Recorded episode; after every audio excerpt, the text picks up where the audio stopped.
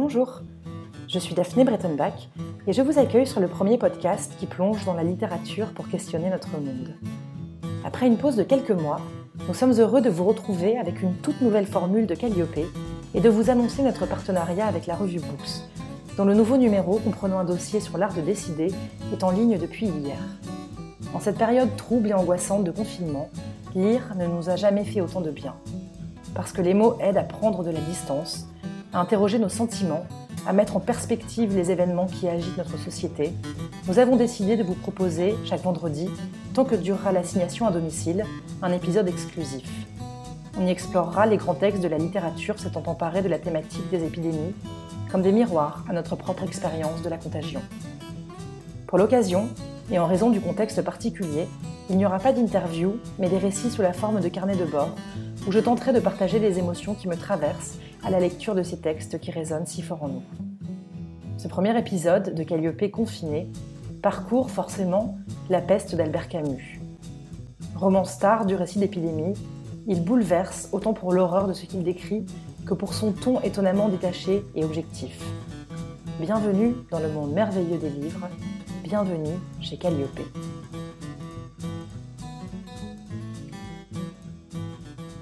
À partir de ce moment, il est possible de dire que la peste fut notre affaire à tous. Jusque-là, malgré la surprise et l'inquiétude que leur avaient apporté ces événements singuliers, chacun de nos concitoyens avait poursuivi ses occupations comme il l'avait pu, à sa place ordinaire. Et sans doute cela devait continuer. Mais une fois les portes fermées, ils s'aperçurent qu'ils étaient tous, et le narrateur lui-même, pris dans le même sac, et qu'il fallait s'en arranger. C'est ainsi, par exemple, qu'un sentiment aussi individuel que celui de la séparation d'avec un être aimé devint soudain, dès les premières semaines, celui de tout un peuple, et avec la peur, la souffrance principale de ce long temps d'exil. Une des conséquences les plus remarquables de la fermeture des portes fut en effet la soudaine séparation où furent placés des êtres qui n'y étaient pas préparés. Des mères et des enfants, des époux, des amants, qui avaient cru procéder quelques jours auparavant à une séparation temporaire, qui s'étaient embrassés sur le quai de notre gare avec deux ou trois recommandations, certains de se revoir quelques jours ou quelques semaines plus tard, enfoncés dans la stupide confiance humaine, à peine distraits par ce départ de leurs préoccupations habituelles, se virent d'un seul coup éloignés, sans recours, empêchés de se rejoindre ou de communiquer car la fermeture s'était faite quelques heures avant que l'arrêt préfectoral fût publié, et, naturellement, il était impossible de prendre en considération les cas particuliers. On peut dire que cette invasion brutale de la maladie eut pour premier effet d'obliger nos concitoyens à agir comme s'ils n'avaient pas de sentiments individuels. Dans les premières heures de la journée, où l'arrêté entra en vigueur, la préfecture fut assaillie par une foule de demandeurs, qui, au téléphone ou auprès des fonctionnaires, exposer des situations également intéressantes et en même temps également impossibles à examiner. À la vérité, il fallut plusieurs jours pour que nous nous rendissions compte que nous nous trouvions dans une situation sans compromis, et que les mots transiger, faveur, exception n'avaient plus de sens. Depuis le 17 mars, nous sommes tous confinés pour freiner l'épidémie de Covid-19 qui ne cesse de s'accélérer. Dans son discours, notre président n'a pas seulement dit que nous étions en guerre, il nous a aussi appelés à lire. Bien entendu, plonger dans un roman peut être un excellent moyen de s'évader. Mais trouver des textes qui font écho à ce que nous vivons me paraît plus urgent encore. Au lendemain des attentats du Bataclan, les Français s'étaient rués sur Paris est une fête d'Ernest Hemingway. Aujourd'hui, c'est La peste, le chef-d'œuvre d'Albert Camus, qui se vend un peu partout. À la fin de janvier dernier, l'édition Folio dénombrait 1700 exemplaires vendus dans l'Hexagone, soit des ventes multipliées par 4 par rapport à la même période en 2019. Et ce regain de succès ne concerne pas uniquement la France. Alors pour ne pas déroger à la règle, c'est à ce texte qu'on a décidé de consacrer le premier épisode de notre série spéciale confinement. Albert Camus a publié son roman en 1947. Il fait partie du cycle de la révolte, qui rassemble aussi l'homme révolté et les justes, et suit le cycle de l'absurde dont l'étranger fait partie. Cette trilogie veut engager le lecteur à combattre l'injustice, à refuser l'intolérable. L'action prend place à Oran, ville algérienne du bord de la Méditerranée dans les années 40. Au vu de l'époque, l'analogie paraît évidente. On pense forcément à l'histoire du nazisme, cette peste brune dont le souvenir était alors si proche. Mais le roman est surtout une allégorie du bien et du mal, qui dévoile la lâcheté des uns et le courage des autres. Il sacralise les valeurs de solidarité, d'engagement, d'obstination. Dans le début du récit, l'irruption de la maladie marque un contraste saisissant avec la routine de la population. Camus dénonce un homme captif du quotidien et de ses habitudes, incapable de réagir face à l'inconnu et de se mouvoir dans l'obscurité. Cette difficulté à s'adapter aux situations nouvelles fait forcément écho à ce que nous vivons collectivement en ce moment. Un petit extrait m'a particulièrement marqué et rappelé ces quelques jours que nous avons vécus avant le confinement, où tout semblait presque comme d'habitude, presque comme si rien n'avait changé. Camus, bien sûr, le décrit mieux que moi. Je le cite Nos concitoyens n'étaient pas plus coupables que d'autres. Ils oubliaient d'être modestes, voilà tout, et ils pensaient que tout était encore possible pour eux, ce qui supposait que les fléaux étaient impossibles. Ils continuaient de faire des affaires, ils préparaient des voyages et ils avaient des opinions. Comment auraient-ils pu penser à la peste, qui supprime l'avenir, les déplacements, les discussions?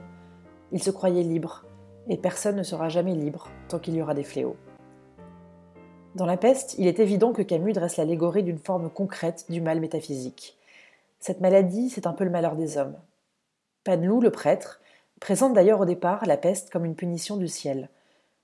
Comment ne pas faire le parallèle avec l'urgence climatique que nous traversons et ce sentiment si présent que la planète nous conjure de ralentir, de cesser de l'abîmer pour notre propre confort?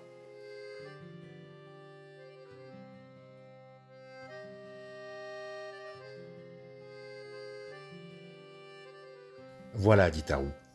Pourquoi vous-même montrez-vous tant de dévouement puisque vous ne croyez pas en Dieu? Votre réponse m'aidera peut-être à répondre moi-même. Sans sortir de l'ombre, le docteur dit qu'il avait déjà répondu que s'il croyait en un Dieu tout-puissant, il cesserait de guérir les hommes, lui laissant alors ce soin. Mais que personne au monde, non, pas même Panelou, qui croyait y croire, ne croyait en un Dieu de cette sorte, puisque personne ne s'abandonnait totalement, et qu'en cela, du moins, lui, Rieux, croyait être sur le chemin de la vérité, en luttant contre la création telle qu'elle était. Ah, dit Tarou, c'est donc l'idée que vous vous faites de votre métier. À peu près, répondit le docteur, en revenant dans la lumière. Tarou siffla doucement. Et le docteur le regarda. Oui, dit-il. Vous dites qu'il y faut de l'orgueil. Mais je n'ai que l'orgueil qu'il faut, croyez-moi. Je ne sais pas ce qui m'attend, ni ce qui viendra après tout ceci. Pour le moment, il y a des malades, et il faut les guérir. Ensuite, ils réfléchiront, et moi aussi. Mais le plus pressé est de les guérir. Je les défends comme je peux, voilà tout. Et contre qui? Rieux se tourna vers la fenêtre.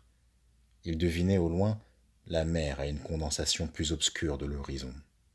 Il éprouvait seulement sa fatigue et luttait en même temps contre un désir soudain et déraisonnable de se livrer un peu plus à cet homme singulier, mais qu'il sentait fraternel. Je n'en sais rien, Tarou, je vous jure que je n'en sais rien. Quand je suis entré dans ce métier, je l'ai fait abstraitement, en quelque sorte, parce que j'en avais besoin, parce que c'était une situation comme les autres, une de celles que les jeunes gens se proposent, peut-être aussi parce que c'était particulièrement difficile pour un fils d'ouvrier comme moi. Et puis il a fallu voir mourir. Savez-vous qu'il y a des gens qui refusent de mourir? Avez-vous jamais entendu une femme crier jamais! au moment de mourir? Moi oui et je me suis aperçu alors que je ne pouvais pas m'y habituer. J'étais jeune et mon dégoût croyait s'adresser à l'ordre même du monde. Depuis, je suis devenu plus modeste. Simplement, je ne suis toujours pas habitué à voir mourir. Je ne sais rien de plus.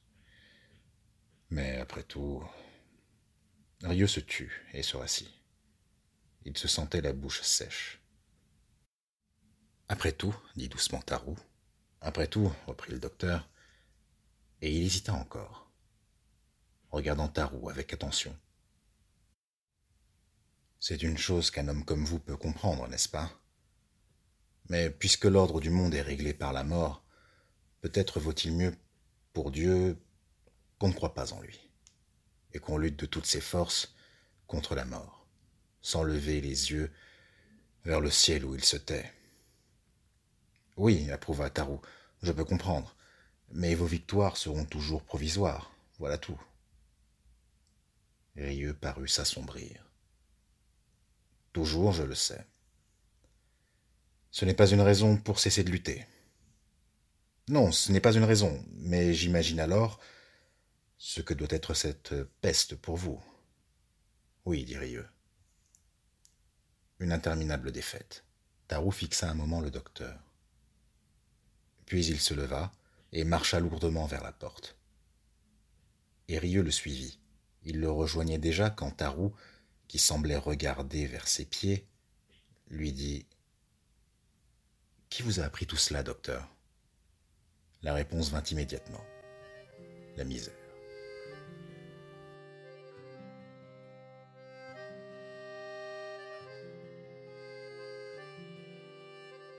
Dans la peste, chaque personnage incarne une manière de réagir face à l'abstraction, à la fatalité.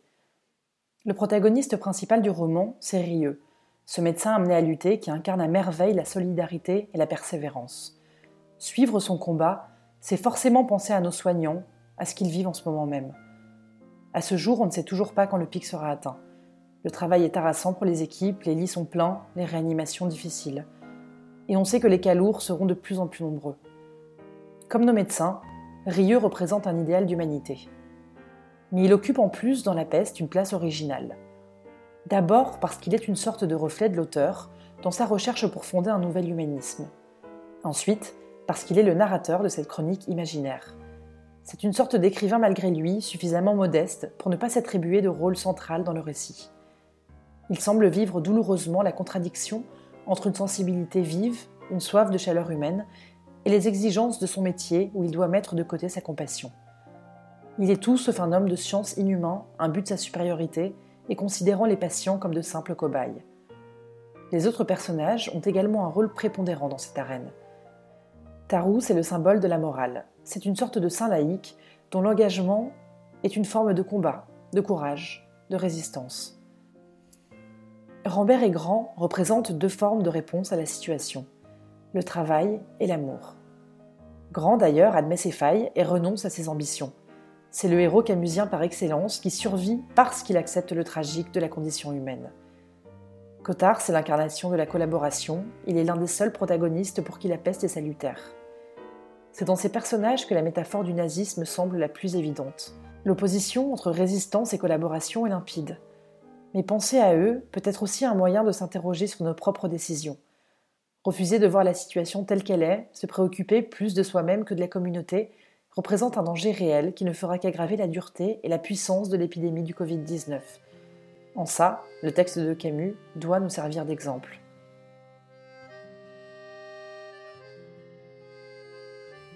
Du port obscur montèrent les premières fusées des réjouissances officielles. La ville les salua par une longue et sourde exclamation. Cottard, Tarou, ceux et celles que Rieux avait aimés et perdus, tous, morts ou coupables, étaient oubliés. Le vieux avait raison, les hommes étaient toujours les mêmes. Mais c'était leur force et leur innocence. Et c'est ici que, par-dessus toute douleur, Rieux sentait qu'il les rejoignait.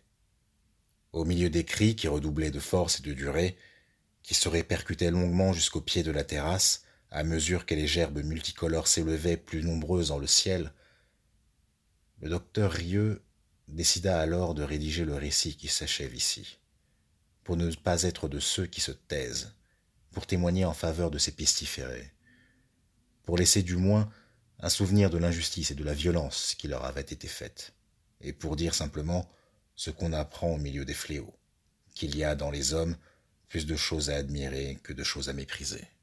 Mais il savait cependant que cette chronique ne pouvait pas être celle de la victoire définitive. Elle ne pouvait être que le témoignage de ce qu'il avait fallu accomplir, et que, sans doute, devraient accomplir encore, contre la terreur et son arme inlassable, malgré leur déchirement personnel, tous les hommes qui, ne pouvant être des saints et refusant d'admettre les fléaux, s'efforcent cependant d'être des médecins, Écoutant en effet les cris d'allégresse qui montaient de la ville, Rieux se souvenait que cette allégresse était toujours menacée. Car il savait ce que cette foule en joie ignorait, et qu'on peut lire dans les livres, que le bacille de la peste ne meurt ni ne disparaît jamais, qu'il peut rester pendant des dizaines d'années endormi dans les meubles et le linge, qu'il attend patiemment dans les chambres, les caves, les malles, les mouchoirs et les paperasses, et que, peut-être, le jour viendrait où, pour le malheur et l'enseignement des hommes, la peste réveillerait ses rats et les enverrait mourir dans une cité heureuse.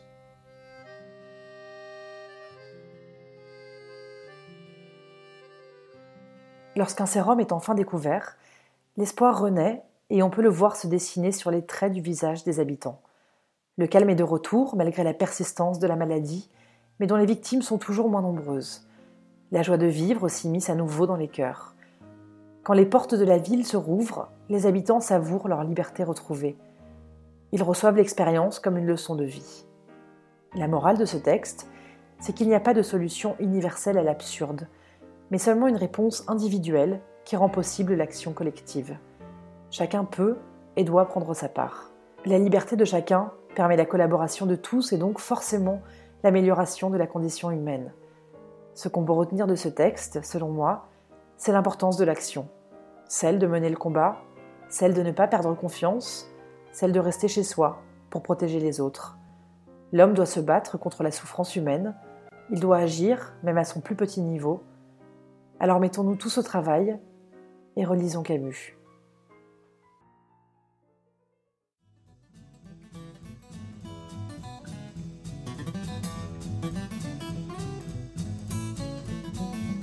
Merci d'avoir écouté ce dixième épisode de Calliope, réalisé avec l'aide précieuse de Régis Madiengo, dont vous entendez la voix lors des extraits de lecture du texte de Camus.